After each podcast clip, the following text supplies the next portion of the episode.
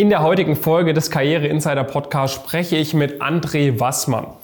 André hat dual studiert, ist dann zu Accenture in die Strategieberatung gewechselt und dann nach einigen Jahren bei Accenture zur Commerzbank gegangen, wo er sowohl im Strategie- als auch im M&A-Bereich unterwegs war. Das war gerade so im Zeitraum 2008, äh, als die Finanzkrise losging und sehr viel Reibung auf den Finanzmärkten stattfanden. Danach kamen einige weitere Stationen bei Vermögensverwaltungen und bei M&A-Beratungen, wo er als Partner oder Mitglied der Geschäftsführung tätig war und auch heute ist er Mitglied der Geschäftsführung bei einer mittelständischen Beratungsgesellschaft und baut dort den M&A-Bereich auf. Er hat selber einen MBA in Oxford absolviert und wir sprechen über viele verschiedene Themen. Wir sprechen vor allem darüber, wie die unterschiedlichen Wechsel zwischen den Arbeitgebern im Laufe seiner Karriere zustande kamen, wo er sich in Zukunft sieht, was die größten Learning seiner Zeit waren ob sich der MBA in Oxford gelohnt hat und wie er diesen Karriereweg mit einem Privatleben vereinen konnte. Ich wünsche euch sehr, sehr viel Spaß bei dieser Podcast-Folge. Es war wie immer super spannend und wie immer könnt ihr die Folge auf YouTube, Spotify, Apple Podcasts und allen anderen Plattformen anschauen. Und jetzt wünsche ich euch viel Spaß. André, vielen Dank, dass du dir Zeit genommen hast heute für den Karriere Insider Podcast. Ich würde sagen, wir legen mal direkt los äh, mit dem ersten Station in deinem Lebenslauf. Du hattest dual studiert und bist danach gewechselt zu Accenture in die Strategieberatung. Hättest du rückblickend nochmal dual studiert, hast du gesagt, okay, das war sinnvoll, diesen Schritt gemacht zu haben? Oder hättest du mit deinem heutigen Wissen gesagt, ey, ich hätte lieber normal studiert, dann hätte ich vielleicht noch leichter in die Beratung gehen können? Ja, da schlagen so ein bisschen zwei Herzen in meiner Brust. Auf der einen Seite hat das Studium, das ich dort in Ravensburg gemacht habe, äh, mich geprägt. Alles, was ich gemacht habe, das äh, macht mich heute ja aus. Insofern bereue ich nichts von dem, was ich getan habe. Es ist so, dass gerade zu der Zeit, als ich damals anfing zu studieren, äh, duale Ho ähm, ja, Hochschul Hochschulstudiengänge nicht wirklich oder andersherum ähm, oftmals etwas belächelt worden sind oder schräg angeguckt worden sind und ähm, von daher, ja, konnte man meinen, das ist vielleicht etwas schwieriger, dann eine, eine Laufbahn, eine Karriere zu starten. Das habe ich dann aber nicht so empfunden. Von daher, das würde ich definitiv so sicherlich auch empfehlen oder wieder so machen. Mhm. Es gibt allerdings äh, mit dem Wissen von heute ein paar Dinge, die äh, in der Entwicklung einfach neu sind. Ja, ich würde tatsächlich vielleicht eher in Richtung eines technischen Studiengangs gehen, hinter noch ein MBA drauflegen, um einfach die gesamte Breite zu haben. Äh, die technischen Fähigkeiten, die ich dann für meinen heutigen Beruf brauche, die habe ich mir so angeeignet. Und äh, da sind aber Dinge bei, weil unsere Welt eben so ist, wie sie ist, wie die Entwicklungen heute sind, die Trends, äh, glaube ich schon, dass da ein gesundes Wissen sehr, sehr wichtig ist. Äh, mhm. ja, Stichworte Chat, GPT oder ähm, Blockchain etc., andere Themen. Mhm.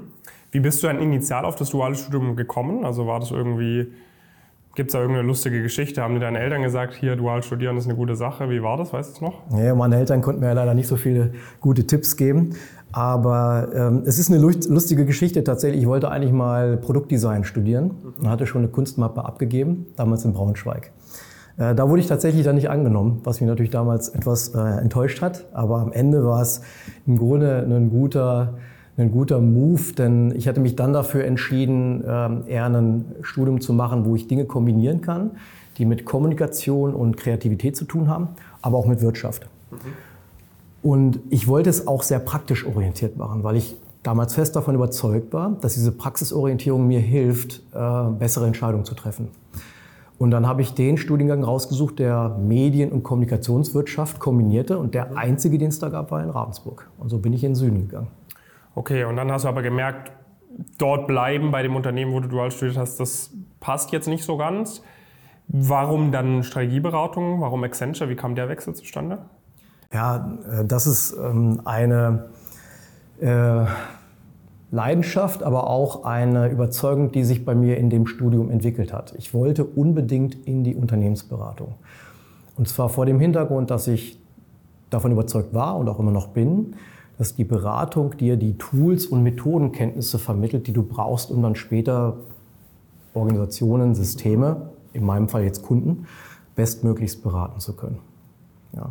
Das Unternehmen war ja damals Brockhaus und Duden, was ich mhm. nicht missen möchte. Ich habe so viel gelernt über Marken, äh, sicherlich eine der stärksten Marken, die es damals gab äh, und höchste Qualität im Produkt. Und da habe ich sehr viel gelernt. Aber ich wollte in die Beratung. Und da war es mir dann auch damals relativ egal, in welcher Industrie.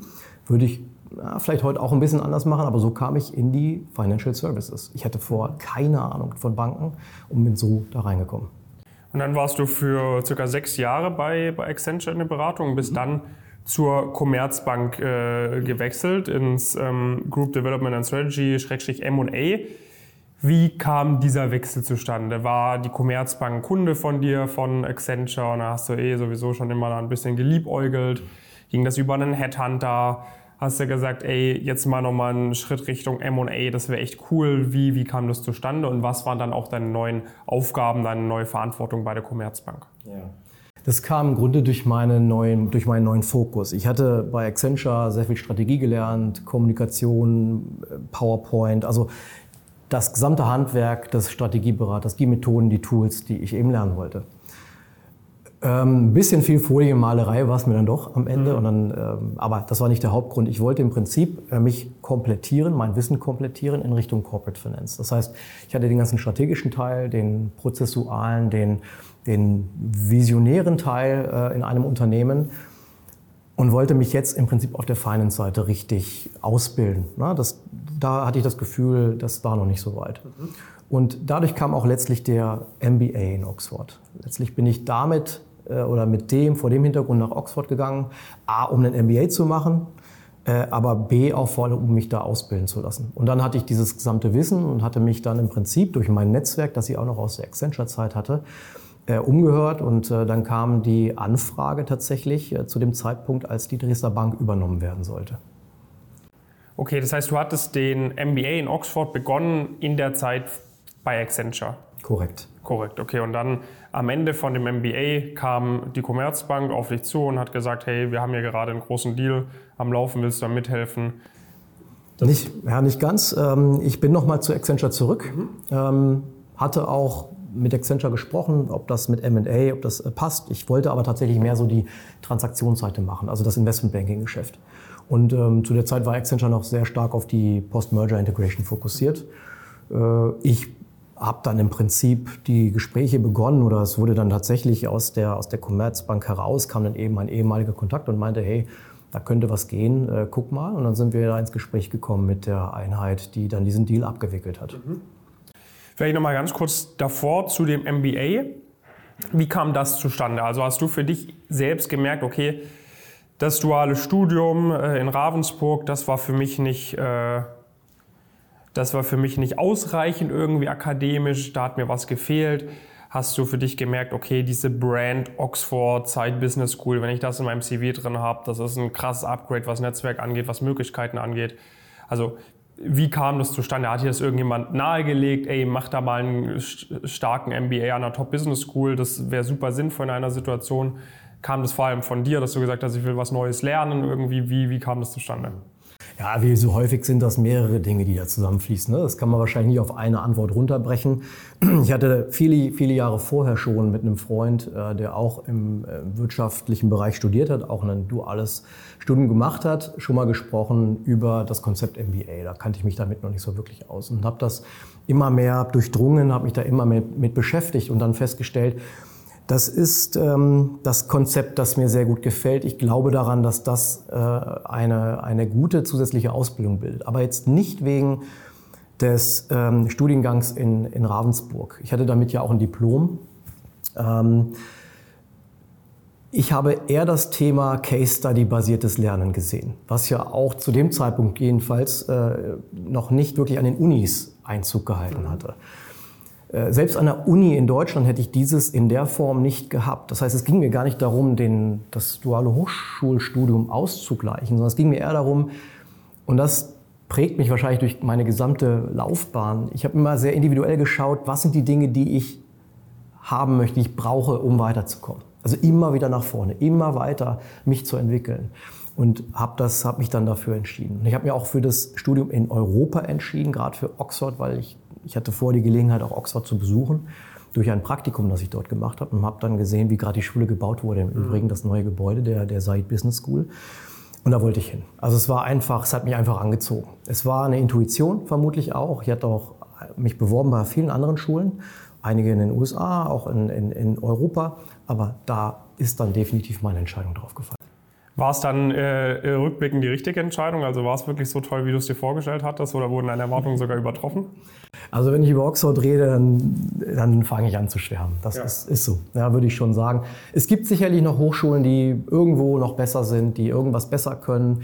Manchmal vielleicht auch ein Netzwerk, ein sehr, ist auch ein sehr, sehr starkes Netzwerk, beispielsweise Harvard, Stanford, keine Frage. Aber Oxford hat was Magisches. Oxford ist einfach mit seinen irgendwie 800 Jahren, mehr als 800 Jahren Geschichte, die man da spürt, wenn man da studiert, ähm, ist es einfach eine der höchsten Qualitäten in der Lehre, die es in der Welt gibt. Das ist einfach so und das hast du auch in dem MBA, der ja Teil der Hochschule ist. Ähm, plus diesem modernen Netzwerk, der modernen Infrastruktur, die dort eingerichtet worden ist für die, für die Studenten des, des Business-Studiums.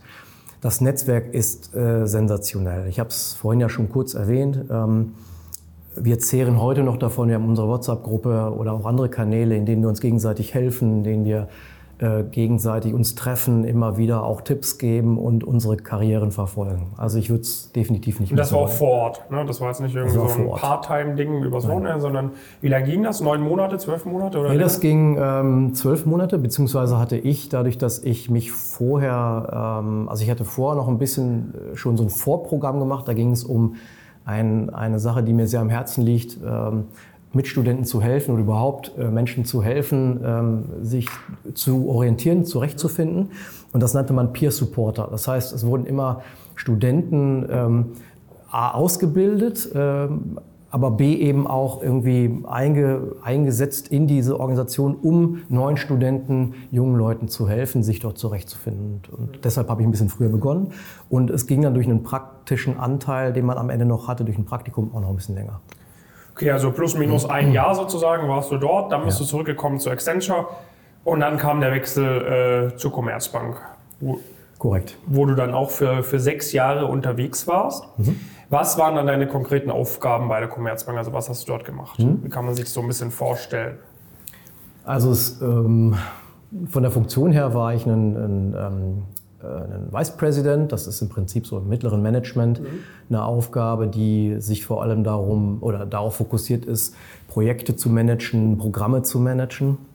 Also eine Vielzahl von Projekten auch managen zu können. Das war sicherlich eine der wesentlichen Aufgaben für mich, die jetzt nicht mit der, mit der Funktion, Bankenfunktion zusammenhängt, sondern eher mit meiner persönlichen Rolle, weswegen ich auch eingestellt worden bin, was mir hinterher so reflektiert worden ist. Also jemand, der Komplexität versteht, sicherlich auch durch den durch den äh, Punkt, also durch meine Zeit bei Accenture. Mhm. Ähm, und es war klar, es wird hier wichtige, größere Projekte geben, die auch die Gesamtorganisation betreffen. Sprich die Dresdner Bank Übernahme, aber dann auch natürlich die Gesamtbilanz anzuschauen, strategisch neu zu orientieren, neu aufzubauen. Und dann kam natürlich noch eine Sache dazu, die man noch nicht wusste, als ähm, ich startete. Es kam ja der Lehman-Zusammenbruch. Ja. Äh, gerade im Prinzip äh, zusammen mit dem Closing dieser Transaktion, was eine enorme Herausforderung darstellte. Und da konnte ich dann letztlich irgendwie auch Dinge zeigen und entfalten, Stärken entfalten, die mich dann eben ausmachten, auch in solchen Situationen äh, gemeinsam mit meiner, mit meiner Führungskraft, äh, das war der Global Head of M&A mhm. Und der ähm, Bereichsvorstand für Strategie, eben diese Zeit zu durchstehen. Wie viel Personalverantwortung hattest du dann in der Zeit? Ähm, das hat sich im Prinzip natürlich entwickelt. Äh, das Team war erst noch klein, als das, ähm, es gab ein paar Leute, aber wir haben das dann wirklich nach und nach aufgebaut, bis wir so gut zwölf Leute waren. Mhm. Und ähm, ich hatte davon dann die Juniors im Prinzip unter mir. Also ich hatte dann, habe dann irgendwie im Prinzip ein kleines Team tatsächlich gehabt, aber es war noch nicht vorgesehen, dass ich irgendwie eine Führungsrolle habe, wo ich ein dezidiertes Team habe. Ja.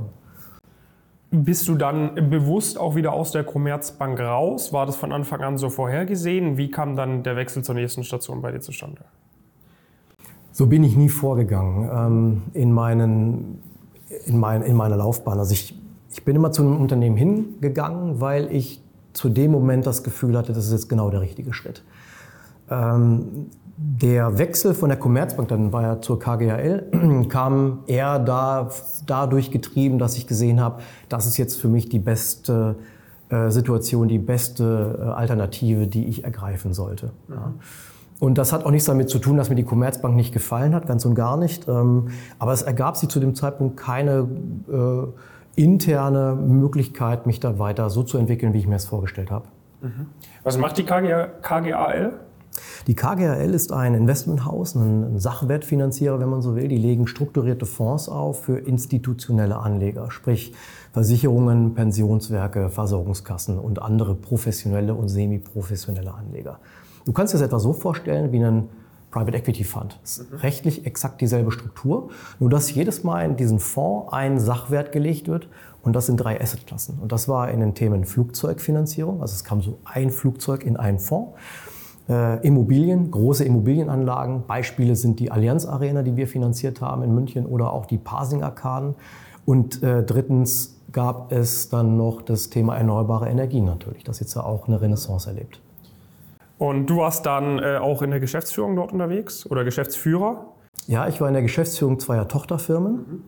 Und zwar für die KGL International, die ähm, sehr stark sich auf Innovationsthemen fokussiert hat, neue Technologien, neue Themen, die wir erforschen und ergründen und dann auch ähm, darin Produkte entwickeln wollten. Und die zweite Funktion war, äh, ich war Geschäftsführer der KGL Beteiligungsverwaltungs GmbH. Sperriges Wort, aber da ist der Name Programm. Es ging tatsächlich darum, die Fonds mitzuverwalten, mitzubestücken.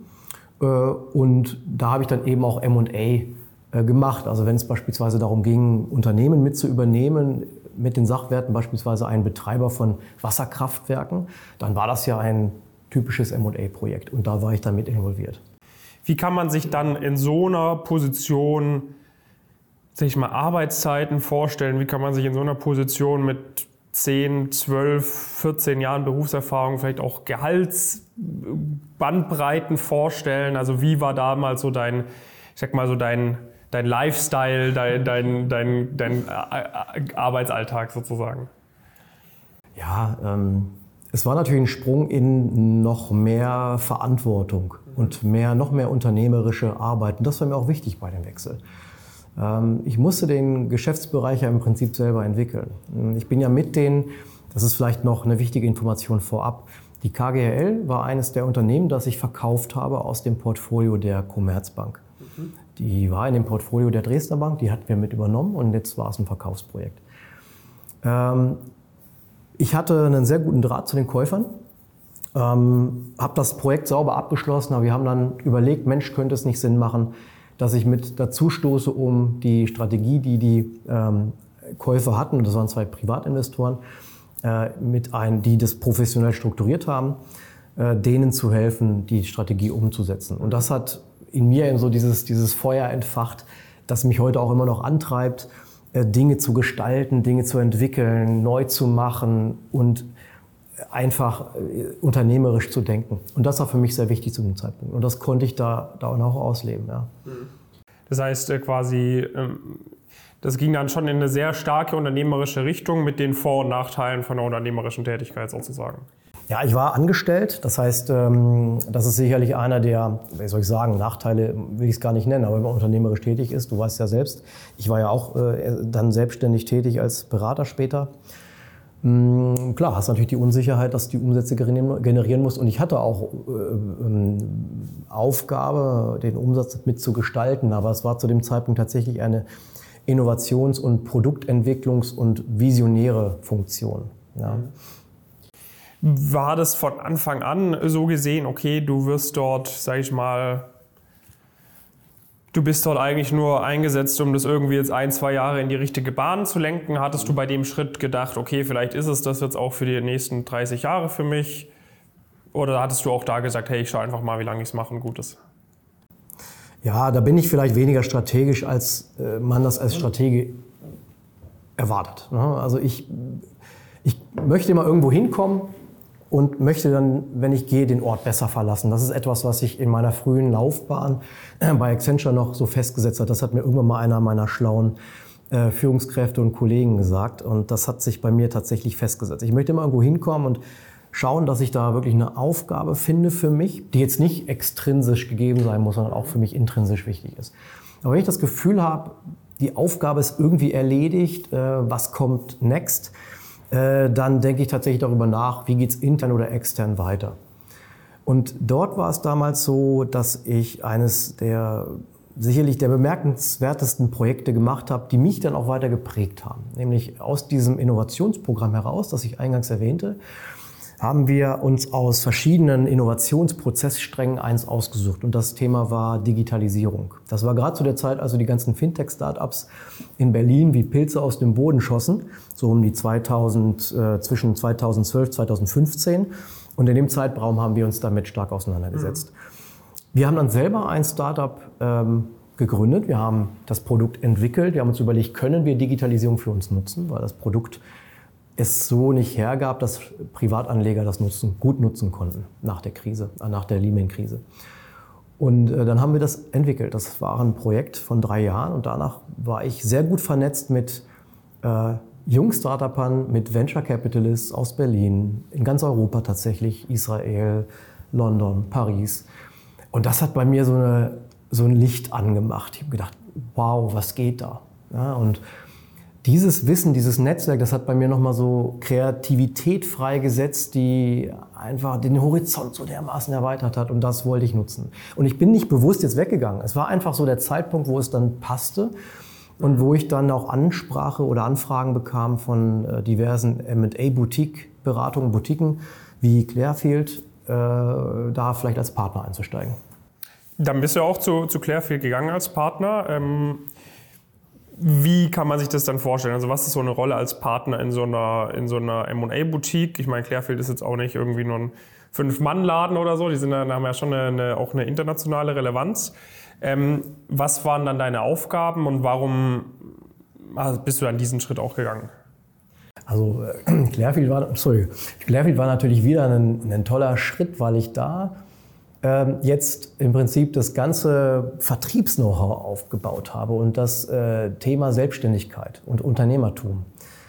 Ich habe ja schon gesagt, ich wollte mich immer weiterentwickeln, neue Horizonte eröffnen und bin dann auch Risiken eingegangen. Das ist einfach so. Ja. Ähm, ich habe dann zu dem, das Timing kann man sich nicht mal aussuchen. Ich hatte beispielsweise zu dem äh, Zeitpunkt gerade in München gebaut. Mhm. Und äh, das ist natürlich ein finanzielles Risiko, das man dann auch normalerweise eingeht. Und trotzdem habe ich das dann gemacht, weil ich, äh, auch in Abstimmung meiner Familie, weil ich gesehen habe, das ist der richtige nächste Schritt. Ich kann hier Dinge lernen und ähm, habe ein tolles, tolles Netzwerk, habe einen tollen Zusammenhalt auch mit den anderen Partnern. Äh, und um deine Frage ganz konkret zu beantworten, äh, ich bin natürlich dann dafür zuständig, A, meine eigene P&L zu entwickeln, für mich und aber auch für die, für die Company. Ähm, bin da eigenverantwortlich für. Ja, man teilt sich das dann auf. Äh, und aber auch das Geschäft zu entwickeln, dass man auch eine Brand entwickelt für bestimmte Themen. Und mein Thema war ganz besonders das Thema Technologien, hatte ich ja gerade aufgebaut, das Wissen und das Netzwerk. Und hier tatsächlich viel gemacht, viel unterwegs, hier viel Exits, viel Fundraisings und so gemacht. Quasi begleitet für, für Fintechs, für Startups in dem Bereich etc.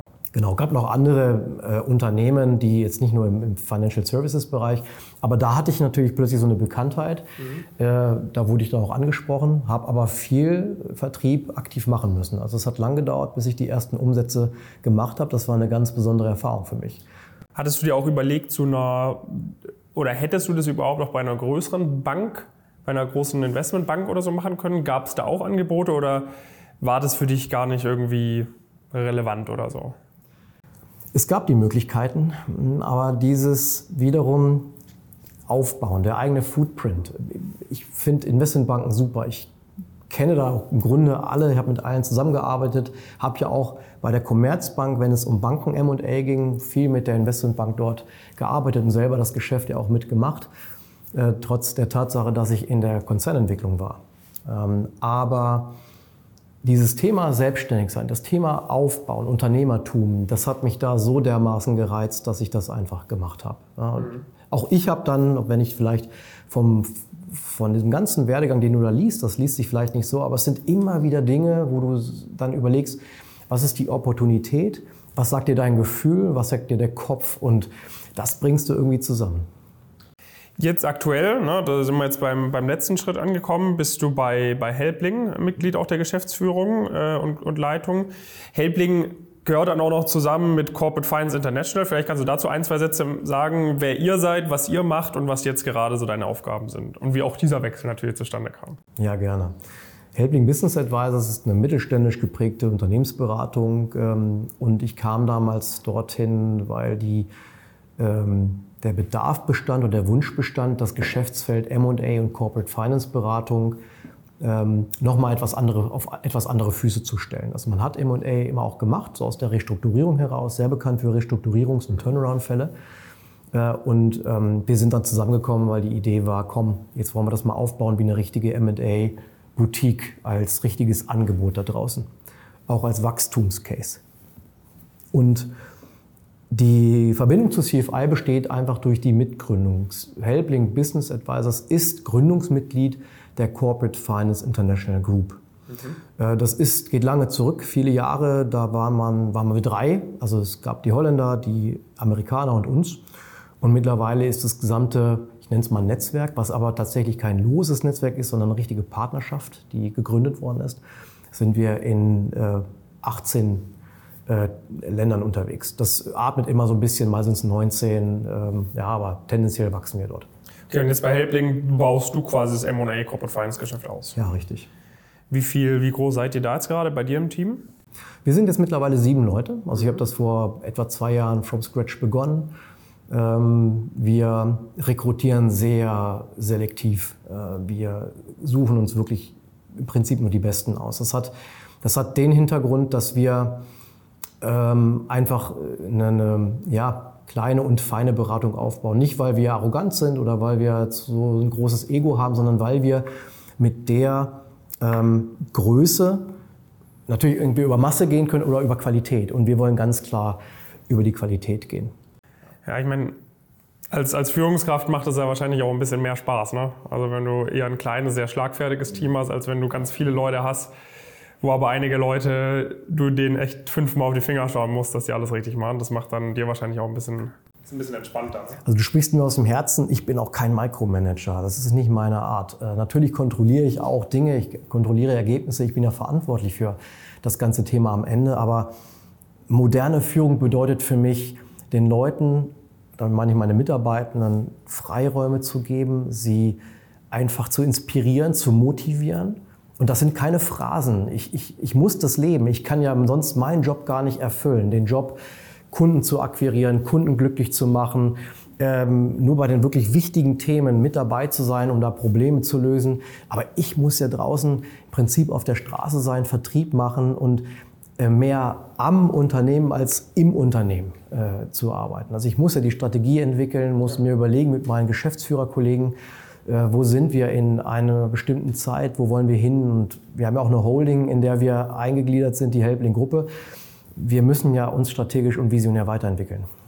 Ihr, wenn man, wenn man jetzt hier zuhört und sagt, okay, das klingt interessant, sucht ihr für dieses Jahr überhaupt noch Analysten, Praktikanten oder so, oder seid ihr schon komplett voll? Nein, permanent. Ja? Permanent gute Leute.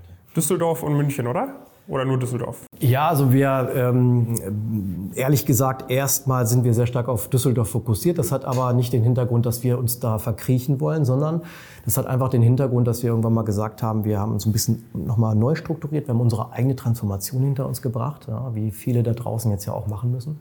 Wir haben dann gesagt, wir ähm, konzentrieren mal die Kräfte erstmal dort weil wir da einfach erstmal unsere Heimat hatten. Ich selber bin ja Münchner, ich liebe München, äh, bin aber auch gerne in Düsseldorf dort, äh, wenn ich dann dort bin, unter der Woche, einige Tage immer. Und ähm, es gibt natürlich die Überlegung, auch wieder zu expandieren, aber es muss dann natürlich dazu passen, es muss dann auch der Bedarf da sein. Das sehen wir immer mehr. Wir kriegen immer mehr Zulauf auch aus dem gesamten Bundesgebiet und klar haben wir unsere Überlegungen, mhm. dann auch wieder andere Standorte zu öffnen. Okay, das heißt, falls es hier für Zuhörerinnen und Zuhörer interessant sein sollte, man findet dein LinkedIn-Profil unten verlinkt. Äh, da könnt ihr gerne mal raufschauen. Sehr gern. Wenn du jetzt mal zurück äh, Revue passieren lässt, ne? ich meine, über 20 Jahre so im M&A, Corporate Finance, Strategy Consulting Geschäft unterwegs gewesen. Was waren Begegnungen, was waren Erfahrungen, die du in diesen 20 Jahren gemacht hast, wo man denkt, okay, das erwartet man jetzt nicht äh, auf den ersten Blick, äh, wenn man so einen Karriereweg geht, äh, wo du aber sagst, ey, das war, das war echt geil. Ja. Ja, es ist gut, ähm, ein guter Punkt. Ähm, also was mich sicherlich geprägt hat, war ähm, mein, mein Mentor bei Accenture, bei dem ich unheimlich viel gelernt habe. Wir konnten uns am Anfang, also ähm, er mag es mir jetzt verzeihen, nicht, ich will nicht sagen nicht ausstehen, aber wir haben, glaube ich, unsere Schwierigkeiten gehabt am Anfang. Und es gab so einen Schlüsselmoment, wo wir plötzlich zusammengewachsen sind. Und das war eine, eine Produktlieferung oder ein, ein Deliverable, haben wir das ja immer genannt in der Beratung, wo er dann meinte, André, ähm, was hat er gesagt, sensationelle Leistung oder sensationell gemacht. Und das hat mich mit so viel Stolz erfüllt, dass er für mich einfach auch zu so einer inspirierenden Persönlichkeit geworden ist, zu der ich dann auch einfach noch sehr viel Kontakt äh, hatte und habe. Äh, und das äh, und, und äh, auch diese ganzen Methodenkenntnisse, das hat mich einfach geprägt und das war wichtig. Das ist ein Moment, den werde ich nie vergessen. Ähm, was sind noch Momente? Ähm, ja, also die Schlüsselerlebnisse, die einfach mich dann immer wieder dazu gebracht haben, mich auch irgendwie zu, zu adjustieren. Ne? Ich habe immer wieder festgestellt, dass ich ähm, immer, wenn die Herausforderung am größten war, wenn ich am meisten Angst hatte, tatsächlich auch, ich immer am mutigsten war. Mhm. Und das hat mich immer angetrieben und ich bin dankbar, ich bin unendlich dankbar für diese Eigenschaft, weil ich ich bringe ja keine, ich komme ja nicht aus einer Akademikerfamilie. Ne? Und das heißt, ähm, ich will nicht sagen, dass Akademiker Kinder, Menschen es leichter haben, überhaupt nicht. Ich sage nur, gewisse Sachen wusste ich einfach so in der Form nicht. Und ich muss mir auch alles irgendwie selber aneignen. Ähm, das hat seine Schwierigkeiten, aber ich bin auch für viele Dinge da dankbar. Und ich habe halt immer dann den Mut angesetzt, weil ich wusste in dem Moment, wenn du diese Herausforderung nicht annimmst, äh, dann ist die Scham eigentlich noch größer. Also die, äh, der, die Enttäuschung wäre noch größer gewesen als zu versagen.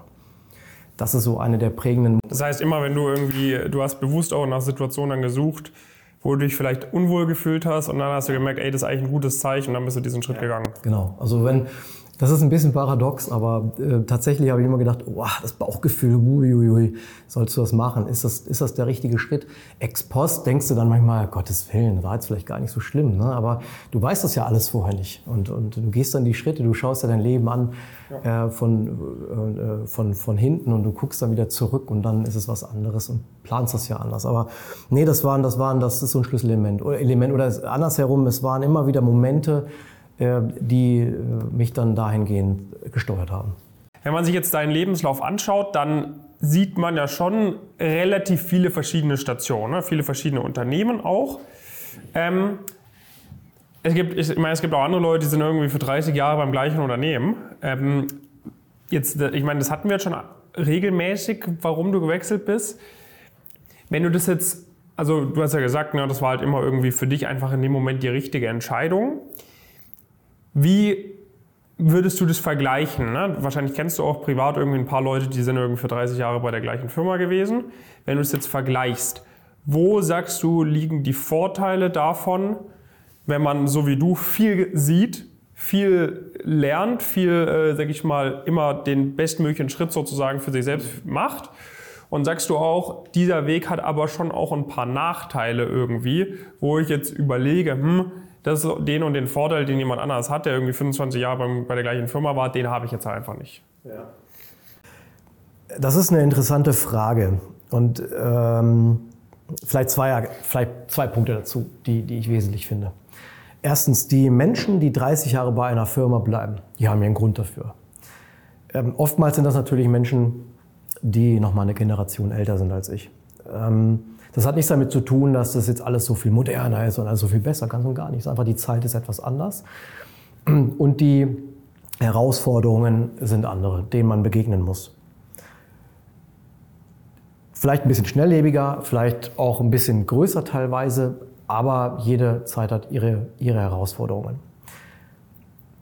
Der zweite Aspekt, das heißt in meinem Bekanntenkreis vom, von meiner Peer Group her, also meine Altersgenossen sozusagen, sehe ich das relativ selten. Also ich könnte es sowieso noch gar nicht herbringen, weil ich jetzt irgendwie 21 Jahre im professionellen Berufsleben bin, vorher noch äh, dual an, in der Firma gewesen, wenn man das noch dazu rechnet, ist es ja noch ein bisschen mehr.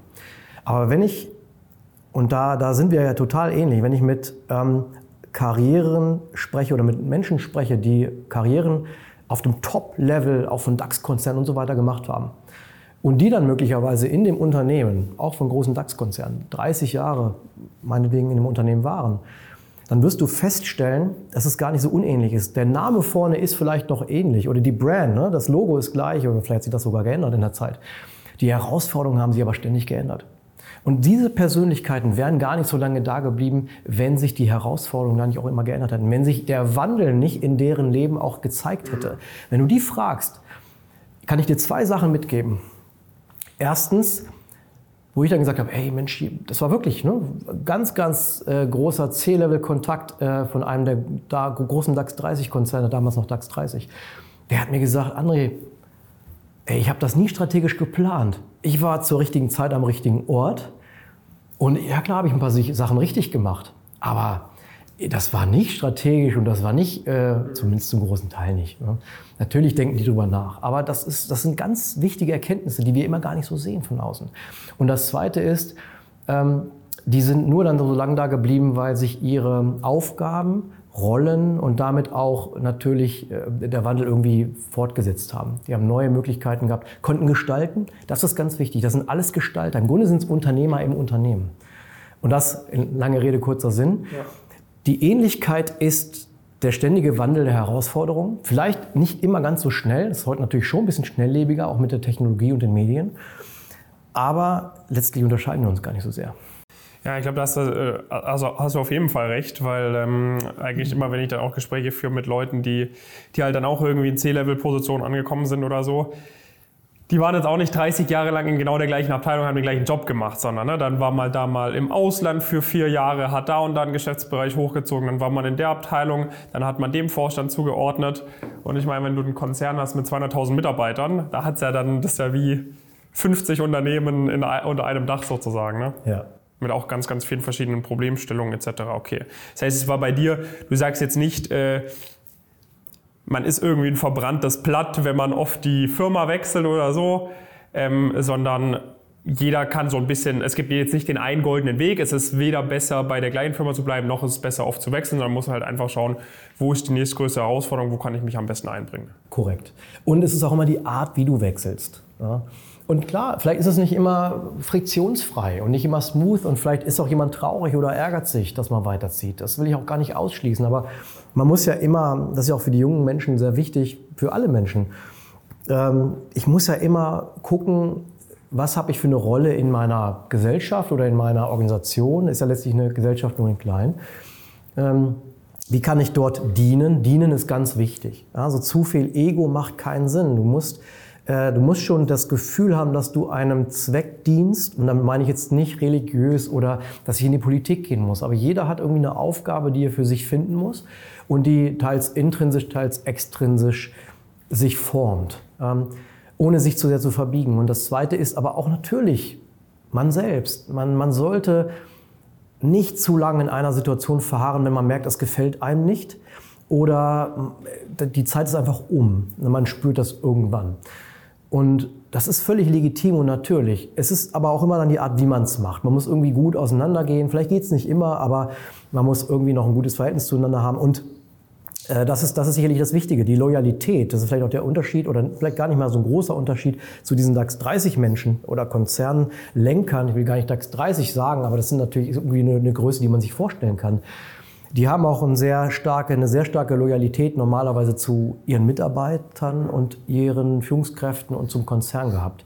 Äh, und dieses Gefühl sollte man anderen Menschen in seinem Umfeld gegenüber haben. Das äh, organisiert sich nicht mehr nur innerhalb von Organisationsgrenzen. Das ist der, sicherlich der wesentliche Unterschied. Also ich will nicht sagen, alles ist so wie früher. Es gibt wesentliche Werte, die aus meiner Sicht ähnlich geblieben sind, aber die, wie sich das organisiert, die Schnelllebigkeit, das ist eine andere. Und das kann in anderen Organisationen sein. Das kann auch als Gründer eines Unternehmens sein. Ich muss meinen Zweck finden. Ich muss den Zweck finden, wo ich auch meinen Menschen, meinen Kunden oder meiner, meinem Umfeld am besten dienen kann. Und in, ja, vielleicht in deinem Beispiel war es, dass du gesehen hast, ich möchte gerne jungen Menschen helfen, dass sie äh, Fragen zu ihrem richtigen Weg äh, finden. Und du hast dann diesen Weg gewählt. Und genau das muss jeder für sich finden. Jetzt hast du auch gerade Umfeld angesprochen. Sprechen wir mal vielleicht über so ein paar private Themen bei dir. Ja. Ähm, du hast angesprochen, du hast ein Haus gebaut. Äh, du warst äh, in München, du warst in Frankfurt, du warst in Heidelberg, äh, du bist in Düsseldorf und und und. Ist da überhaupt noch Zeit und Platz für Privatleben? Wie sieht es da bei dir aus? Hast ja. du Kinder? Wann kamen die? Hast du Zeit für deine Familie etc.? Gute Frage. Die Familie sagt wahrscheinlich zu wenig. Ähm, aber erstmal vielleicht Schritt für Schritt. Ja, ich, hab, äh, ich bin verheiratet, habe zwei Kinder, zwei Jungs, ähm, auch einen Hund. Klingt ein mhm. bisschen nach der durchschnittlichen Familie. Ich fühle nicht, dass es durchschnittlich ist. Äh, wir haben sehr viele spannende Themen und Herausforderungen. Ähm, äh, meine Frau kommt auch aus dem, kommt aus dem Ausland und äh, von daher haben wir natürlich auch diese interkulturelle Komponente. Äh, ja, also das ist eine Herausforderung definitiv. Ne? Die Zeit, die ich für äh, meinen Job, ich will es nicht arbeiten nennen, es ist Arbeit natürlich. Ähm, es macht oft Spaß, aber auch nicht immer. Aber ich habe natürlich eine Verantwortung und die möchte ich auch richtig wahrnehmen. Ich möchte auch professionell gut sein. Äh, und, und das muss die Familie zu einem gewissen Zeit, äh, zu einem gewissen Grad verstehen. Mhm. Ähm, ich gebe dir ein Beispiel, als ich damals in der Bank war, da kam ich regelmäßig nachts heim, ne, als die Kinder auch noch im Babyalter war, waren. Äh, das habe ich nicht immer gut gefunden und das fand auch meine Frau nicht immer gut. Und da haben wir uns gefunden natürlich zu dem Punkt. Ne? Aber äh, Abstimmung muss sein, man muss sich extra Zeit dafür nehmen. Wenn der Kalender eh voll ist, muss man sich dafür Zeit einräumen. Das klingt vielleicht unromantisch, aber das äh, nicht garantiert, aber es stellt zumindest zum großen Teil sicher, dass du dich auch wirklich mit deinen Liebsten äh, auseinandersetzen kannst und zwar richtig. Und dann ist auch die Zeit nur für sie da. Mhm. Ich versuche beispielsweise mir das Wochenende so gut es geht komplett freizuhalten. Arbeite dafür lieber unter der Woche relativ viel, versuche die Dinge am Abend abgearbeitet zu haben und am Wochenende dann nur für die Kinder da zu sein, für meine Frau und äh, für die Heimat. Mhm. Das heißt, ähm, du hast es geschafft, aber es ist einfach wichtig, dass man von Anfang an offen mit dem Partner ist. Ich meine, die Kinder kenne ich, kenn, kennst dann ja nicht anders, ne? dem muss man es wahrscheinlich nicht so oft erklären. Aber quasi mit der Partnerin, mit dem Partner, dass man einfach sagt, hey, that's the game, darauf habe ich mich halt eingelassen und das müssen wir jetzt gemeinsam irgendwie hinbekommen. Ja, genau. Und ähm, das schmerzt manchmal. Ich bin weit davon entfernt zu sagen, ich habe den perfekten Weg gefunden. Es gibt immer wieder Situationen, wo ich sage, boah, jetzt sitzt du schon wieder im Flugzeug irgendwo oder du bist wieder irgendwo unterwegs. Ist das Meeting notwendig? Ähm, na, in der Regel habe ich ein gutes Gefühl dafür, ob meine Meetings ja. irgendwo notwendig sind mittlerweile. Aber ich, da, ich weiß, ich spüre, wann ich gebraucht werde. Und das ist natürlich die Firma, meine Kunden, meine Mitarbeiter und die Familie. Und Freunde natürlich auch nicht zu vergessen. Da muss man sich arrangieren. Das ist manchmal schmerzhaft. Das ist so, wenn man wieder los muss. Aber ich weiß, ich komme zurück und das plane ich ganz, ganz fest und ganz klar ein. Aber es gibt kein Patentrezept. Ich glaube, es gibt ein paar Tools wie Kalender, wie ich muss es mir einplanen. Ich muss mir auch ganz klar Zeit dafür nehmen für Dinge, die sonst wirklich hinten runterfallen. Weil alle sind in Funktion. Ja, man ist Vater, man ist Mutter, man ist Freund, man ist vielleicht in irgendwelchen Vereinen, Organisationen, äh, was auch immer. Man hat immer irgendwelche Rollen. Man muss diese Rollen wahrnehmen. Man sollte nicht zu viele Rollen haben. Das ist mhm. der nächste Tipp. Reduziere die Rollen, die du hast, die du wirklich äh, mit Verantwortung einnehmen kannst. Und äh, das ist wichtig. Und man darf ja nicht vergessen, jeder der Partner hat ja seinen, seinen Weg. Und jeder muss seinen Freiraum haben. Es kann auch nicht sein, dass ich Karriere mache auf Kosten meiner Frau oder umgekehrt. Mhm. Äh, da muss man sich finden. Jetzt hast du gerade Freunde angesprochen. Wie sieht so ein Freundeskreis von jemandem wie dir aus? Sind das auch alles äh, Ex-Investmentbanker, äh, die dann äh, für äh, auf dem 500 Euro Golfplatz äh, am Wochenende golfen gehen? Oder wie, wie sieht so ein Freundeskreis bei dir aus? Nein, das, das mache ich daran gar nicht fest. Kann sein. Ich habe viele, also viele Freunde habe ich nicht, muss ich ganz ehrlich sagen. Ja. Ich habe Freunde sind für mich natürlich die, die, denen ich alles anvertrauen kann, wo ich äh, über Sorgen, Ängste, Nöte, über schöne Sachen rede, wo ich lachen kann, wo ich mich öffnen kann, ganz André sein kann, was nicht heißt, dass ich im Beruf komplett anders bin. Ich glaube, viele würden sagen, dass ich äh, privat ähnlich bin wie beruflich und ich verstelle mich da auch nicht. Aber es hat natürlich, es ist trotzdem eine Rolle, die man spielt und die man einnimmt. Aber Freunde sind die, wo ich weiß, ich äh, kann mich fallen lassen. Ich brauche nicht immer den, nur immer den, den Busenfreund oder die Busenfreundin. Äh, das kann auch semi-bekannt sein oder semi-professionell, also ne, aus, dem, aus dem Job, aus dem äh, professionellen Bekanntenkreis. das ist nicht der wesentliche Punkt. Aber es, ich habe auch gerne Freunde, die mir aus anderen Perspektiven ihre Meinung sagen, diesen Spiegel auch mal vorhalten. Und da bin ich ganz erfrischt, wenn das ganz andere Segmente sind, ja, aus dem religiösen, politischen Bereich. Äh, und man kann es ja gar nicht mehr so trennen. Auch als Firmenlenker sind wir auch ein Stück weit politisch. Ich habe mittlerweile auch eine Meinung äh, über Postings hat man ja auch schon seine, seine Verknüpfungen und hat irgendwo seine eigene Meinung oder seine Firmenmeinung. Aber nochmal zurück zum Thema Freunde. Ich habe wenige richtig gute Freunde. Ich habe einen guten, großen Bekanntenkreis. Ähm, dann ein Netzwerk versuche ich natürlich auch so zu haben, zu halten, äh, dass ich sagen kann, ich kann auch mal Fragen hier stellen oder Hilfe um Hilfe bitten. Jeder muss mal um Hilfe bitten, jeder hilft dann aber auch. Ich glaube, das ist ein gegenseitiges Geben und Nehmen. Und die unterschiedlichen Meinungen, Disziplinen sind für mich wichtig.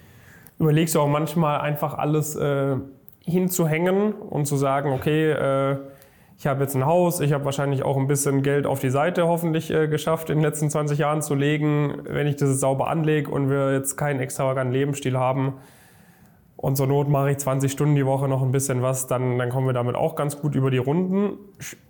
Denkst du dir sowas manchmal, dass du sagst, okay, guck mal, ich habe jetzt 20 Jahre Gas gegeben, es reicht langsam, jetzt nur noch in Griechenland Urlaub machen und mit dem Wohnwagen nach Italien und so weiter Leben genießen, spätestens wenn die Kinder aus dem Haus sind. Spielt so ein Gedanke bei dir, also machst du dir über sowas manchmal Gedanken? Schönes Land, ja. tatsächlich. Ähm, naja, vielleicht etwas anders. Ich ähm, denke natürlich darüber nach, wie ich arbeite, was ich mache, vielleicht anders zu definieren. Neue Aufgaben, neue Herausforderungen. Ich habe das Thema Selbstständigkeit angesprochen. Die, die Möglichkeiten erweitern sich natürlich mit Digitalisierung, mit Netzwerk, mit, mit Bekannten, die man hat. Und auch das, was ich jetzt mache, M&A, Corporate Finance Beratung, kann man ja anders auch organisieren. Man kann viel digitalisieren, man kann vielleicht auch im Bereich der Bildung dort viel machen. Ich mag es zum Beispiel, Menschen auszubilden, mit ihnen zu arbeiten, ihnen Dinge beizubringen. Das habe ich früh schon festgestellt. Bin dann irgendwie nicht in die Bildung gegangen. Hätte ja auch sagen können, ich werde Lehrer oder ich werde äh, vielleicht wissenschaftlicher Mitarbeiter an der Universität, werde Professor. Das ist alles nicht ausgeschlossen. Aber ich sehe jetzt einfach Dinge, wo ich Dinge verknüpfen kann. Beispiel, ich arbeite mit Universitäten zusammen an Themen wo ich meinen Fachbereich mit neuen Möglichkeiten verknüpfe. Plötzlich werden Dinge wahr oder möglich, die interdisziplinär sind, wo ich lehren kann, wo ich mit Studenten zusammenarbeite, wo ich ähm, äh, beispielsweise ein Buch schreibe. Ich habe ein Buchprojekt, an dem ich gerade arbeite, ähm, äh, was einfach Dinge ermöglicht, wo ich plötzlich jetzt auch äh, zu Themen angesprochen werde, mhm. wo ich gefragt werde, kannst du hier was veröffentlichen, kannst du publizieren? Können wir das diskutieren? Panel-Diskussionen, Moderation, das sind Dinge, die machen mir richtig Spaß. Und da sehe ich, dass ich das, was ich jetzt mache, etwas anders machen kann. Mhm. Und das will ich nicht verleugnen. Dieses Unternehmertum, das reizt mich weiterhin und das kann ich mir sehr gut vorstellen. Aber ich kann auch Dinge verknüpfen. Also ich kann auch sagen, und das mache ich ja auch schon, äh, Gremienfunktionen wahrzunehmen.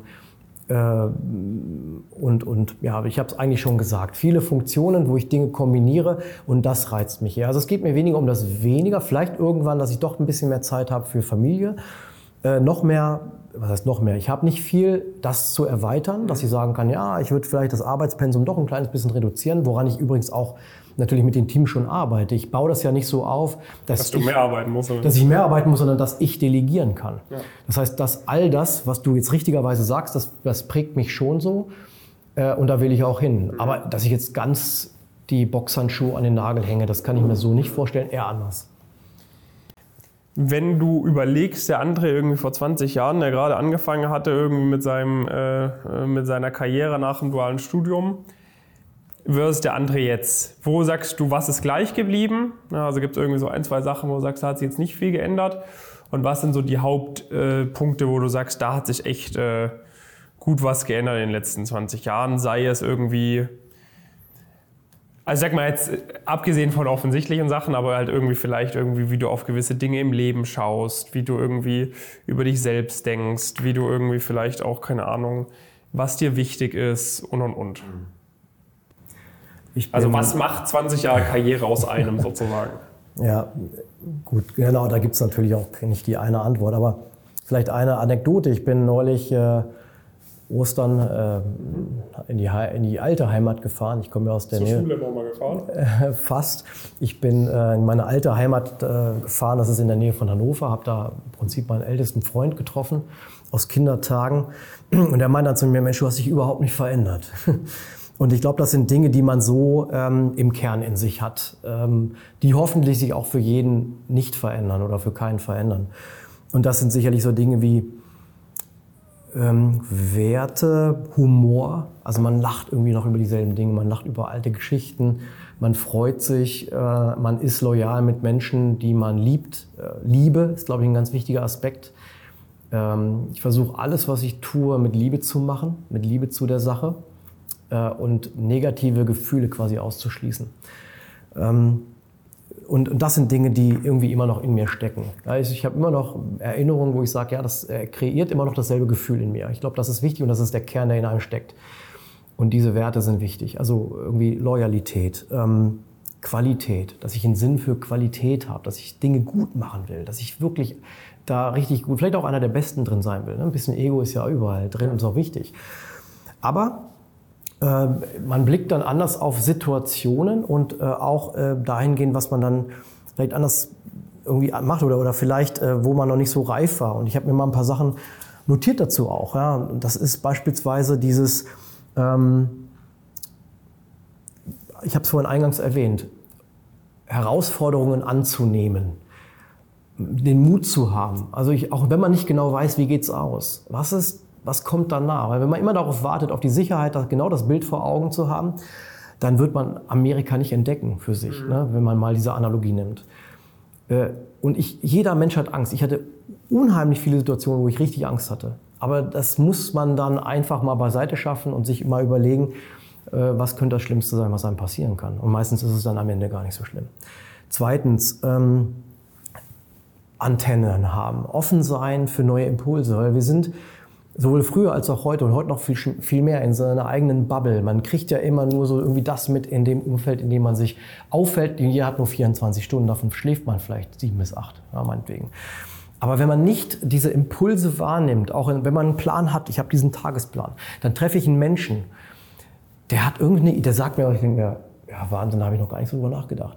Diese Antennen musst du offen haben, weil das sind die Schicksalsmomente, mhm. diesen Menschen kennengelernt zu haben. Und das verfolge ich dann. Und wenn ich dann hinterher sage, Mist, jetzt hast du deinen Tag, Tagesplan gar nicht so abgearbeitet und jetzt schiebst du das wieder hinter dir her, weil jeder ist ja dann irgendwie vielleicht auch frustriert, ich habe meinen Plan nicht erreicht. Aber ich mache das auf Kosten eines Plans, dass ich sage, wow, ich habe bei der Konferenz jemanden kennengelernt. Ich wollte eigentlich vielleicht mit dem noch viel mehr besprechen, mit dem anderen da hinten. Aber dieser Mensch hat mich gerade so fasziniert, dass ich mit dem eine Stunde geredet habe. Und zwar nicht nur über das Thema, was ich eigentlich besprechen wollte, sondern über Gott und die Welt. Und dann lernst du jemanden kennen. Und das ist wichtig, das ist der dritte Punkt. Äh, offen sein für Menschen und nicht nur fürs Business. Jeder Mensch da draußen und die Zunft, in der ich arbeite oder mit der ich zu tun habe, ist ja oftmals so geprägt und hat auch diesen, diesen, äh, äh diesen, diesen, wie sagt man, dieses Image oftmals, so oberflächlich zu sein. Genau das nicht. Und egal, was du tust, egal, ob du ein Schreiner bist, ob du Investmentbanker bist, ob du ähm, irgendeinen anderen Job hast, völlig wurscht, wenn du die Sachen mit Liebe machst, dass du deinen Job so gut machen willst wie möglich, dann entwickelst du dich weiter. Weil dann bist du an der Grenze zur Optimierung. Dann, dann kommt plötzlich der Impuls, dich weiterzuentwickeln. Dann wirst du besser. Zweitens, hör den Menschen zu. Höre wirklich zu. Die meisten machen das nicht. Selbst ich ertappe mich manchmal dabei, dass ich abgeschweift bin. Aber das ist eine ganz wichtige Eigenschaft, richtig zuzuhören. Die, es geht nicht nur um Fragen richtig zu beantworten, sondern wirklich sich auf den Menschen einzulassen und sich die Zeit zu nehmen. Und das Dritte, jetzt in umgekehrter Reihenfolge, Herausforderungen annehmen, Mut, mutig sein. Wie würdest du sagen, was würdest du sagen, sind so bei dir, wenn du so ein bisschen in die Zukunft schaust, so die größten Dinge, vor denen du Angst hast, was so die größten Herausforderungen bei euch werden? Jetzt sag ich mal, vielleicht A, für dich als Privatperson, ne, familiär oder so, gibt es vielleicht irgendwie so ein, zwei Sachen. Aber auch B, ähm, bezogen im Business-Kontext, äh, bei euch bei Helbling, bezogen vielleicht auf die, sag ich mal, wirtschaftliche Lage, in der wir hier in Deutschland sind, Entwicklungen weltweit irgendwie? Was sind so ein, zwei Sachen, die dir ein bisschen Kopfschmerzen bereiten, wo du sagst, das werden, glaube ich, jetzt so die nächsten Hebel, wenn ich das gut hinbekomme, dass ich dann wieder auch wachsen kann? Mhm. Gut, Wachstum gibt es natürlich immer für äh, eine Firma und für dich persönlich. Ne? Ich persönlich ähm, habe mein persönliches Wachstum sehr stark höher gewichtet als früher, also sehr viel höher gewichtet. Nicht, weil ich sage, es geht mir jetzt nur noch um mich, sondern es geht mir vor allem darum, dass ich auch die beste Version meiner selbst sein will, für mich, für meine Familie und für eine Firma, für die ich arbeite. Ähm, das heißt, ich achte sehr darauf, dass ich mich selbst persönlich auch weiterentwickle, was ich auch eine Zeit lang zurückgestellt habe tatsächlich. was machst du da dann? Ich ähm, beispielsweise bilde ich mich weiter im Bereich des, äh, des Speakings, des Trainings. Also ich möchte gerne auch guter Trainer sein können, sowohl für den Beruf, aber, aber als auch für für mein Umfeld, um das, was ich an Wissen habe, auch weitergeben zu können. Ich hatte es vorhin erwähnt, dass ich das Thema Schulung sehr wichtig finde. Coaching auch. Also ich möchte mich zum Coach oder lasse mich schon zum Coach ausbilden. Das heißt überhaupt nicht, dass ich den nächsten Sprung machen will. Es geht einfach nur darum, mich persönlich weiterzuentwickeln. Das geht's, da geht es auch darum, mich selbst immer mehr zu entdecken, aber dann auch zu sehen, wie kann ich anderen helfen. Dieses Helfen ist kein Syndrom, aber es geht darum, wie kann ich andere entwickeln und mich entwickeln dabei. Äh, für die Firma ist es natürlich immer wichtig, also jetzt im, im speziellen Fall Helbling, äh, zu wachsen, sicherlich auf der Umsatzseite, auf der Mitarbeiterseite, äh, auf der Themenseite. Ne? Wir stehen für bestimmte Themen, ich stehe für bestimmte Themen, ähm, die sicherlich im Großen und Ganzen mit den Herausforderungen zu tun haben, die unsere Kunden, äh, alle Firmen da draußen im Moment haben. Ne? Das ist das Thema Energietransformation, das ist Nachhaltigkeit, ähm, Digitalisierung. In Trendsprache heißt das neue Ökologie und Konnektivität. Ähm, da tummeln wir uns, weil wir auch wirklich und ich persönlich auch Dinge äh, beitragen möchte zu dieser Transformation, die sicherlich eine gesellschaftliche Transformation ist. Gleichzeitig wollen wir natürlich profitables Geschäft machen. Das heißt, wir gucken äh, gute Kunden, Kunden, die ähm, Bedarfe haben, denen wir helfen können. Ähm, und wo wir mit den besten Mitarbeitern da draußen äh, richtig was reißen können. Das ist das, was wir vorhaben. Mhm. Also es steht noch viel an bei euch. Steht viel an. Perfekt, dann würde ich jetzt noch zu ein paar ähm, Tipps und Learnings übergehen. Da hatte ich dir ja im Vorfeld schon einige Fragen zugeschickt, ähm, die die Zuhörerinnen und Zuhörer dann direkt äh, als Ratschlag für sich zu Hause mitnehmen können. Erste Frage, ähm, Buchempfehlung. Welches Buch hast du in der letzten Zeit am häufigsten verschenkt oder alternativ, welche ein bis drei Bücher haben dich in deinem Leben am meisten geprägt und beeinflusst? Ja, würde ich tatsächlich eher auf die Prägung äh, eingehen. Ich verschenke zwar Bücher, aber äh, das ist für mich doch da an der Stelle äh, wichtiger. Das erste, was mich wirklich sehr geprägt hat, äh, beruflich vor allem, ähm, war das ähm, The Seven Habits of Highly Effective People äh, bei Stephen R. Covey. Und da geht es letztlich um die Verhaltensweisen, die dich sehr effektiv machen. Das sind immer noch die Dinge, die heute relevant sind. Beispiel, äh, oder ich nenne sie auch da gerne, be proactive, begin with the end in mind. Das heißt, denke vom Ende her, von dem, was du erreichen möchtest. Put first things first. Das heißt, äh, mach auch wirklich das, was jetzt relevant ist, als erstes. Viele verzetteln sich, wenn sie versuchen, mehrere Dinge gleichzeitig zu machen. Ja, Think Win-Win, also das nicht ausbeuten, sondern Versuch, alle Beteiligten da ähm, eine Win-Win-Situation zu bringen. Das sind die ersten vier. Ich möchte jetzt nicht alle im Detail erzählen, aber das Buch hat immer noch sehr große Relevanz und das war eines der ersten Bücher, die ich professionell gelesen habe und habe dann gedacht, wow, äh, das hat mir sehr geholfen. Ein zweites Buch ist uh, The um, Pyramid Principle von Barbara Minto, das dir vielleicht auch was sagt. Das hat mir geholfen, Kommunikation zu strukturieren.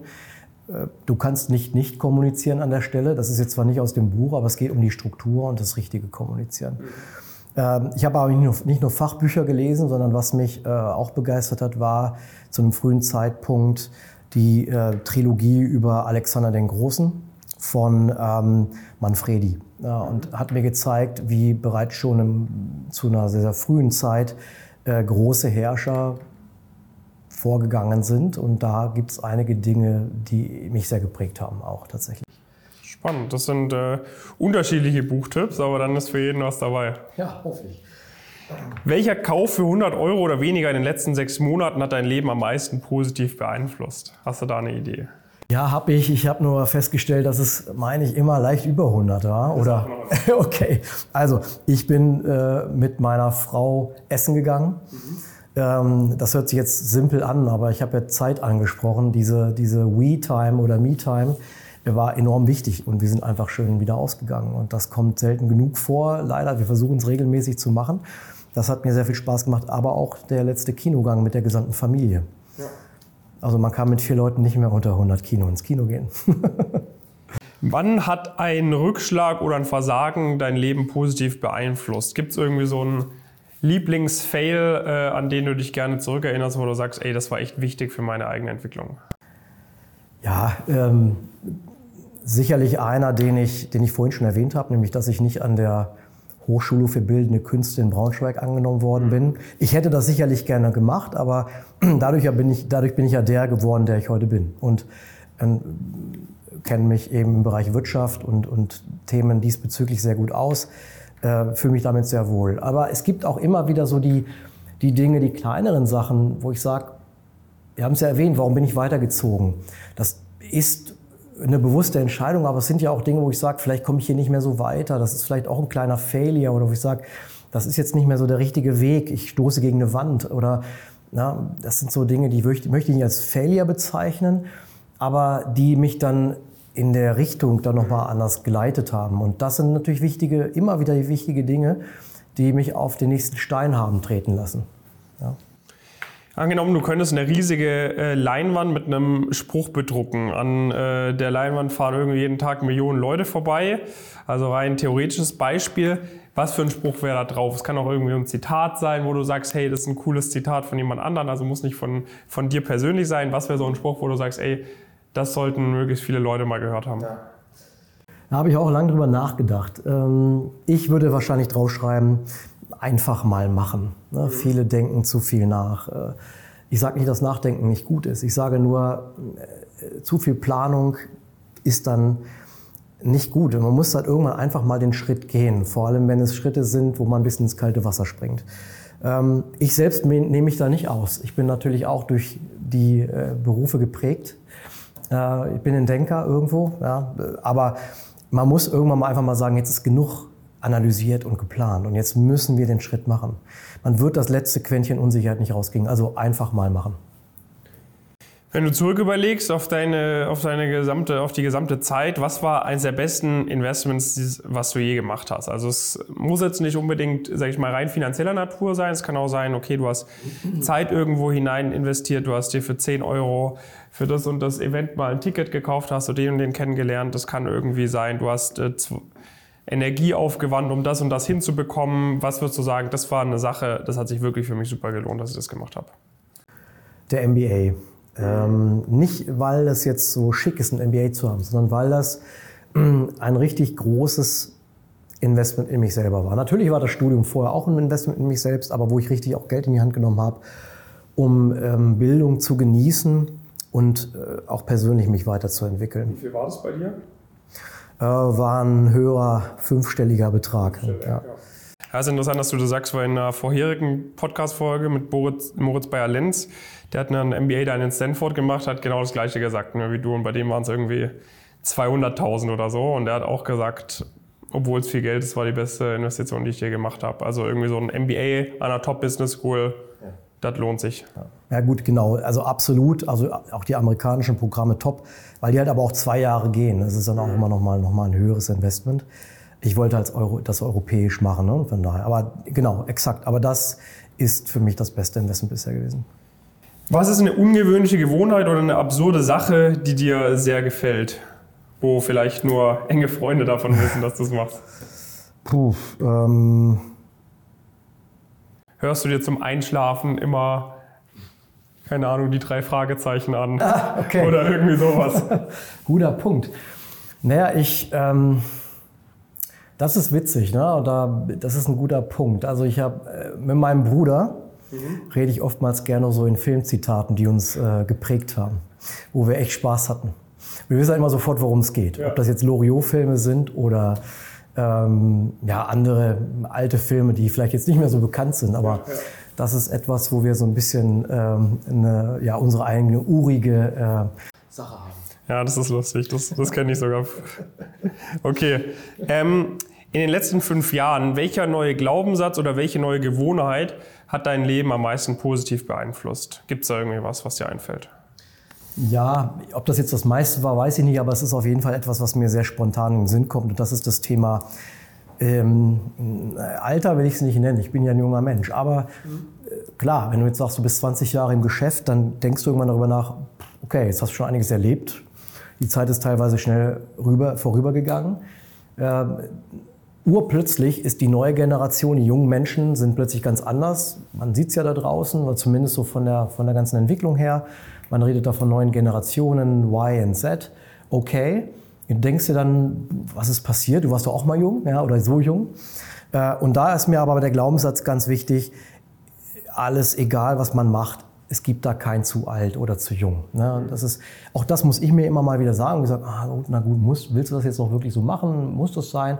Aber wenn das Herz daran hängt, dann ist das wichtig. Dann gibt es kein zu alt. Wenn du überlegst, der, von Vorgesetzten, mit denen du gesprochen hattest, du hattest den einen bei Accenture angesprochen, der dich sehr geprägt hat, sei es von ihm oder von anderen Vorgesetzten, was war einer der besten Tipps, die du jemals von einem Vorgesetzten bekommen hast für deine eigene Entwicklung? Mmh. Einer der besten Tipps. Ich würde auf meinen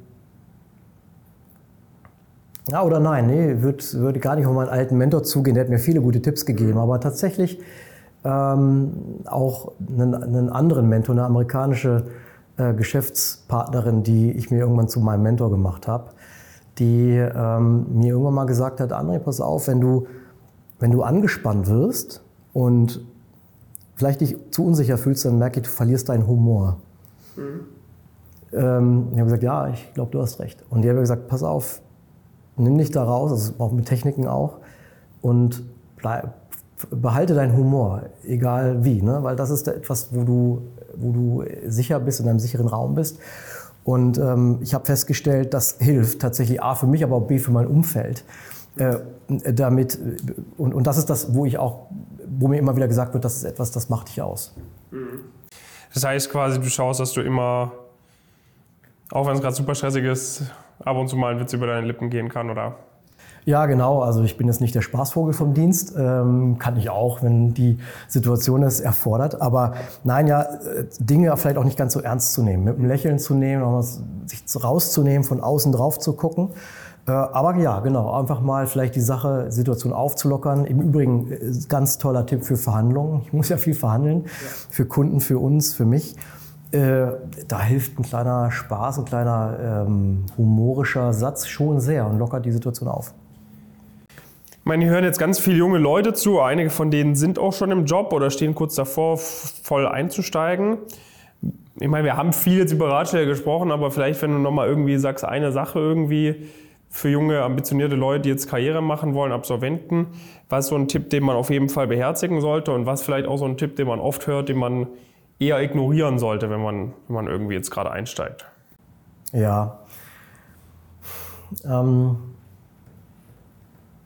aus meiner Sicht ist der wichtigste Tipp, äh, neben denen, die ich natürlich vorher schon teilweise mitgegeben habe, mit ähm, Offenheit für neue Situationen und so weiter, den Mut haben, sicherlich ähm, einen gewissen Fokus mitzubringen. Ich glaube, dieses, was vielen schwerfällt, und ich kann es völlig verstehen, in der, in der heutigen Welt mit den Medien, sozialen Medien auch dieses vielleicht etwas flatterhafte, immer wieder die Meinung von außen zu hören, immer wieder beschallt zu werden von anderen Meinungen und vielleicht auch Konkurrenten, das hilft nicht immer.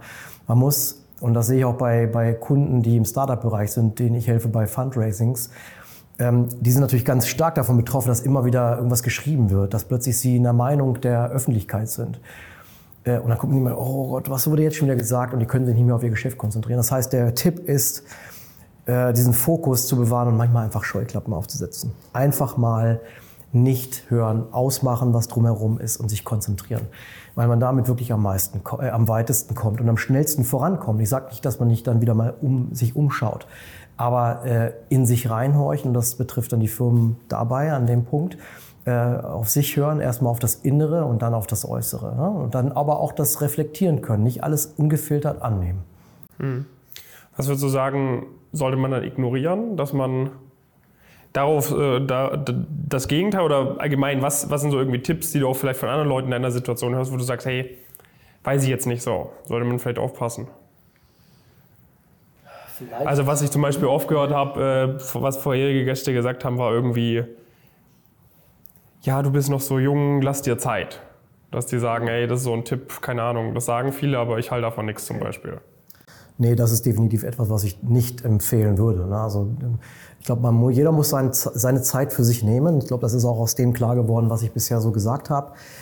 Ähm, ist nicht überstürzen, aber man sollte, da bin ich leider auch so ein Kandidat, ich bin tatsächlich jemand, der immer versucht sich permanent zu verbessern. Das kann in Ungeduld umschwenken. Man sollte aber tatsächlich gucken, dass man Dinge auch richtig entwickelt und, und lernt. Ähm, ich habe noch an etwas gedacht, was jetzt immer wieder raus, äh, was man raushört, vielleicht weniger von Leuten aus meiner Generation, sondern drumherum, dieses schnell reich werden wollen, dieses schnell einen bestimmten Standpunkt erreichen wollen, äh, aber nur zum Zweck des Zielerreichens. Äh, das ist, glaube ich, nicht der richtige Weg. Man muss gewisse Dinge einfach durchlebt haben, man muss den Weg gegangen sein. Es gibt nicht immer eine Abkürzung, auch wenn die immer jeder sucht. Man kann nicht genau sagen, wo es gute Abkürzungen gibt, aber es gibt Situationen, da muss man das gut gelernt haben. Ich gebe ein Beispiel, als ich M&A angefangen habe ähm, und als ich dann aus der Commerzbank ging, hatte ich gerade im Grunde M&A richtig gelernt. Also du brauchst so ein paar Zyklen, um das zu verstehen. Andere Bereiche gehen schneller. Das ist nur ein konkretes Beispiel. Es gibt noch andere Lebenslagen, wo das wichtig ist, aber man muss auch das Gespür haben und die Geduld dann aufbringen, etwas richtig zu lernen und nicht von einem Ding zum nächsten zu hoppen, nur weil man meint, das sagen mir andere jetzt da draußen. Und dieses, du wirst in vier Wochen reich mit irgendwas, jetzt vielleicht ein bisschen sehr salopp aus dem Retail-Bereich, das hört man viel, vielerlei da draußen. Ähm, das kann passieren, das will ich auch gar nicht ausschließen. Ich sage nur, man muss seinen eigenen Weg finden und darauf nicht so hören. Was ist eine Sache, zu der du vor allem es in den letzten Jahren geschafft hast, besser Nein zu sagen? Und was hat dir dabei geholfen, das hinzubekommen? ich glaube, das geht sehr stark in die Richtung dieses ähm, sehr viel für die Firma da sein. Ne? Als ich angefangen habe zu arbeiten, da wollte ja jeder ins Investmentbanking oder ins Consulting. Das war ziemlich klar. Bisschen extrem jetzt ausgedrückt, ne? also natürlich nicht nur das, aber das war ziemlich en vogue und dafür hat man alles gemacht. Man ist überall hingezogen, man ist, äh, man hat jede Zeit gearbeitet äh, und das, da hat man sich schon natürlich zum großen Stück zurückgenommen. Aber mit zunehmender Reife, mit zunehmendem Erfolg und auch mit zunehmendem, ähm, äh, mit zunehmender Verantwortung und der Gestaltungsfreiheit verbinde ich die Sachen, wie sie sind. Ja? Und ähm, ich, ich verbinde natürlich auch den Job und, und sage auch, wann ist Zeit für meine Familie. Ähm, und das kann auch mal zu einer Arbeitszeit sein, wenn es sein muss, aber das hole ich dann nach. Also die Freiheiten nehme ich mir dann schon. Ne? Und, und dieses, ich kann es ja selber gestalten. Das heißt, Nein zu, kannst du dies machen, kannst du das machen. Das gibt es natürlich so für die in der Form für mich nicht mehr so. Ne? Aber ich glaube, da muss man, das ist ein wichtiger Tipp, da sollte man auch immer auf, auf sich ein bisschen achten. Gesundheit auch. Wenn du arbeitest und du merkst, du bist unkonzentriert, aber du musst irgendwie was fertig machen. Hast du dir da über die letzten 20 Jahre irgendwie was, äh, eine Routine entwickelt? Hast du irgendwie so ein Bild, was du dir immer anschaust als Motivation? Hast du irgendwie eine gewisse Routine? Also wie kriegst du es hin, dann wieder on track zu kommen, weiter konzentriert weiterzuarbeiten? Ja, ich, ich, ich äh, kann mich ablenken. Ja, das ist, äh, bin ich auch nur ein Mensch. Ja, ich habe ein, äh, es gibt mehrere Möglichkeiten, die ich getestet habe, die auch für mich alle teilweise funktionieren. Aber eine Sache, die, an der ich festgehalten habe, ist im Prinzip eine Affirmation, ne, die mich wieder auf den Weg bringt, wo ich mir drei Worte sage, wo ich, wie ich mich vorstelle, äh, in meiner besten Situation, in meiner größten Stärke. Ja? Mhm. Das heißt, was sagst du dann? Ja, den kann ich gerne teilen. Also ich sage für mich dann, ich habe drei Worte und das sind drei Eigenschaften, wie ich mich vorstelle. Und das, das ist das, wie, was mich prägen soll. Und das ist, äh, sind äh, frei. Also ich möchte immer frei sein in meiner Entscheidung, nicht gezwungen sein, aus der Freiheit heraus entscheiden können. Liebevoll. Die Liebe, habe ich schon erwähnt, ist für mich sehr wichtig bei jeder Entscheidung, weil ich glaube, dann die besten Entscheidungen treffen zu können. Und stark stark ist für mich ein Wort, das äh, mich sowohl mental ähm, oder eben geistig, aber auch, auch psychologisch und körperlich äh, äh, zeigt, wie ich einfach eben eine gewisse Stärke habe. Das, diese drei Punkte runden mich in der Entscheidung ab und da weiß ich, dann äh, fühle ich mich on track. Also dann, dann bin ich wieder voll fokussiert. Okay, und dann also quasi du, wenn du unkonzentriert bist, dann rufst du dir das vor Augen, was du in einem Moment der geistigen Klarheit dir so definiert hast sozusagen und dann triggert das quasi diese Erinnerung und dann sagst du, komm, jetzt kann ich weiter. Korrekt, ja. ja. Es gibt andere Möglichkeiten. Ich habe auch ein Bild von mir, ein Bauchgefühl. Also wenn ich sage, ich brauche jetzt, weil bei mir macht sich zum Beispiel Unsicherheit im Bauch bemerkbar. Äh, dann habe ich mir ein Gefühl oder ein Bild vor Augen entwickelt, das mein Bauchgefühl ändert. Mhm. Ja. Das zum Beispiel Wärme kreiert. Mhm. In meinem Fall ist es eine Sonne, also ein warmes Bild von einem schönen, beispielsweise ein Urlaubsstrand muss nicht sein, aber ich habe ein Sonnenbild beispielsweise vor Augen, das mir ein warmes Gefühl im Bauch erzeugt, wo ich dann wieder äh, eine gewisse Sicherheit äh, bei mir erzeugen kann. Letzte Frage, André. Gibt es Momente, in denen du sagst, hey, ganz entspannt 9 to 5 gemacht zu haben, wäre auch nicht schlimm gewesen. Warum habe ich Karriere gemacht? Oder sagst du, hey, ich bereue es nicht, es hat sich gelohnt und äh, ich kann das auch mit einem guten Gewissen Zuschauerinnen und Zuschauern äh, weiterempfehlen, Karriere zu machen und ein bisschen mehr als das, ja. was erwartet wird, zu machen.